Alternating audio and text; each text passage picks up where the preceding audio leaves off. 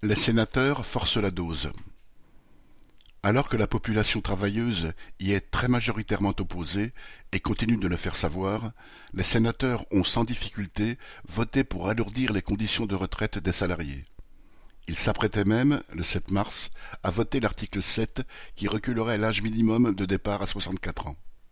Sans toucher à leur propre régime, dit autonome parce qu'autosuffisant, les sénateurs de droite et macronistes, largement majoritaires, ont voté la suppression des régimes spéciaux dans les industries électriques et gazières, à la RATP, à la Banque de France, chez les clercs et employés de notaires et les membres du Conseil économique, social et environnemental.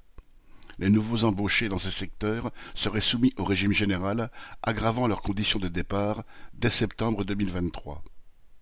Les sénateurs ont également voté l'index senior, censé frapper du sceau de la honte les entreprises de plus de 300 salariés qui n'afficheraient pas un taux d'emploi suffisant de travailleurs âgés et accessoirement les menacer d'une faible amende.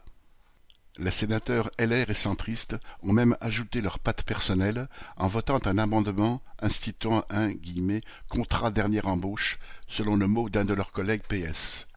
Contre l'avis du gouvernement, ils ont proposé la création d'un CDI senior censé favoriser le recrutement par les patrons de chômeurs de plus de soixante ans. Ce contrat exonérerait l'employeur du versement de cotisations familiales, soit entre 3,45 et 5,25% du salaire brut concerné. Applaudissant des deux mains, les organisations patronales vont, pour certaines, jusqu'à réclamer également l'exonération de la cotisation chômage, soit 4,5% de plus. Pour les ministres macronistes, la mesure serait trop coûteuse.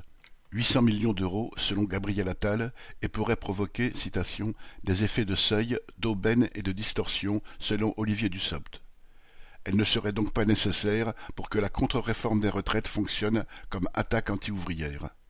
Elle a néanmoins été votée, la droite classique étant suffisamment représentée pour se faire valoir avec cette gâterie pro-patronale. Viviane Lafont